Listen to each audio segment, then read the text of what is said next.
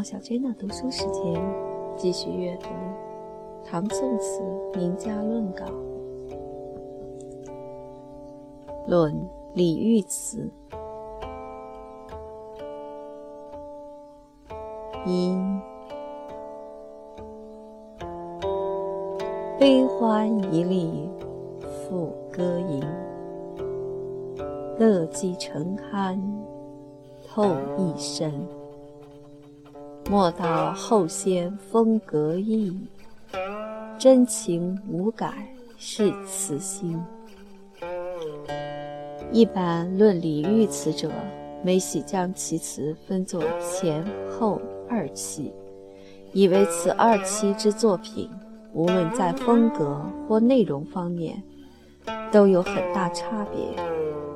因此，读者对此二类不同之作品，亦必须采取不同之态度，予以不同之评价。一般多认为其前期之作品享乐盈靡，一无足取；后期之作品，则因其曾经身历亡国之痛，故能有较具深度之内容，且有较高程度之艺术表现。然而，又激其情绪为伤感不健康，这种观点自外表观之，似乎也颇有道理。然而事实上，则李煜之所以为李煜，以李煜词之所以为李煜词，在基本上却原有一点不变的特色。此即为其敢于以全心倾注的一份纯真深挚之感情。在亡国破家之前，李氏所写的歌舞宴乐之词，固然为其纯真深挚之感情的一种全新的庆祝；在亡国破家之后，李氏所写的痛悼哀伤之词，也同样。为其纯真深挚之感情的一种全新的倾注，吾辈后人突然对之纷纷作区别之论，仅仅为毁誉之评，实则就李煜言之，则当其以真纯纯挚之情，全心倾注于一对象之时，必对于世人之评量毁誉，故全然未尝计较在内也。二，林花开谢总伤神，风雨无情葬好春。悟道人生有长恨，血痕杂入泪痕心。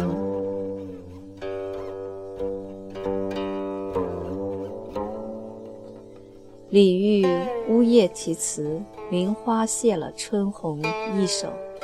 自林花之谢，只写到人生长恨水长东，由微之作，由小而大，转折自然，口吻直率，而生命之短促无常，生活之挫伤苦难，皆在林花与风雨之续写中，做了极为深刻也极为真切之表现，然后。有胭脂泪一句宜人之续写，将花与人合而为一，遂归结于“人生长恨水长东”，写尽千古以来苦难无常之人类所共有的悲哀。王国维人间词话称立后主，俨然有世家缉毒、丹贺人类罪恶之意。盖即指此一类作品而言者也。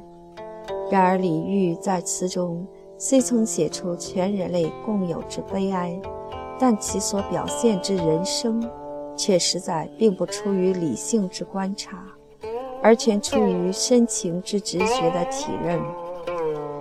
即如此词中所续写的。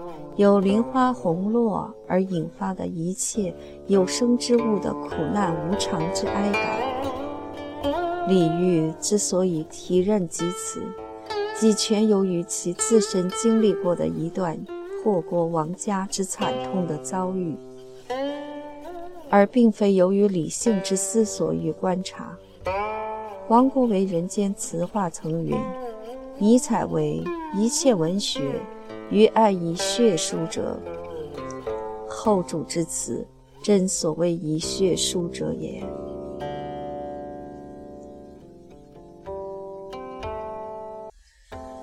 三，凭栏无限旧江山，叹息东流水不还。小令能传家国恨，不教辞镜又花间。李煜《浪淘沙》词，帘外雨潺潺一首，有独自莫凭栏，无限江山。之举，表现了无穷故国之思。其结尾之“流水落花春去也，天上人间”二句，哀感极深。李氏美好以流水之不怀，与研墨可挽熟之往事与尘埃。除此词“流水”一句外，前所举“乌夜啼”一词，之自是人生长恨水长东之句，与其虞美人词之恰似一江春水向东流之句，皆为李煜词中之警句。其滔滔滚滚、长流不返之声调口吻，与尘埃中有雄放之志。气象之开阔，眼界之广大，皆为花间词中之所未见。吾人于此唐一回顾温、韦、冯、李四家词在唐五代词发展中之地位与影响，则温庭筠为唐代词人中以专利为词之第一人，且能以精美之名物。与玉托之传统相结合，使词中境界与歌演酒席之宴歌以外，别具一种精美幽微之志，使人产生可以深求之想，为词之演进之第一阶段。伪装以清简尽直之笔，为主观抒情之作。遂使词之写作不仅为传唱之歌曲，且更进而具有了抒情诗之性质，为词之演进之第二阶段。冯言四词虽亦为主观抒情之作，然不写感情之世界，而表现为感情之境界，使词之体式能有更多之含韵。此为词之演进之第三阶段。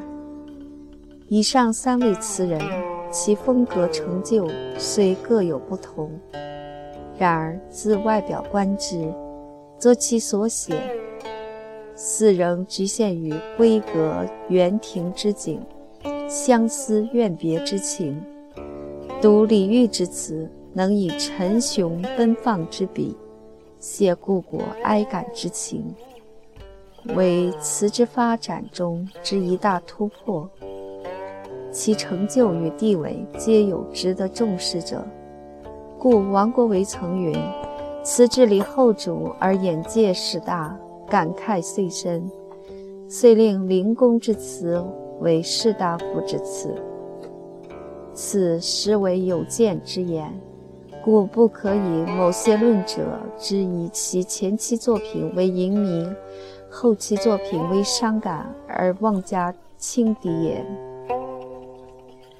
良以淫靡及伤感，皆不过为外表之所见；而李煜词在词史之演进发展中，其真正的成就，则为外表情事以外之一种艺术表达之手法与境界。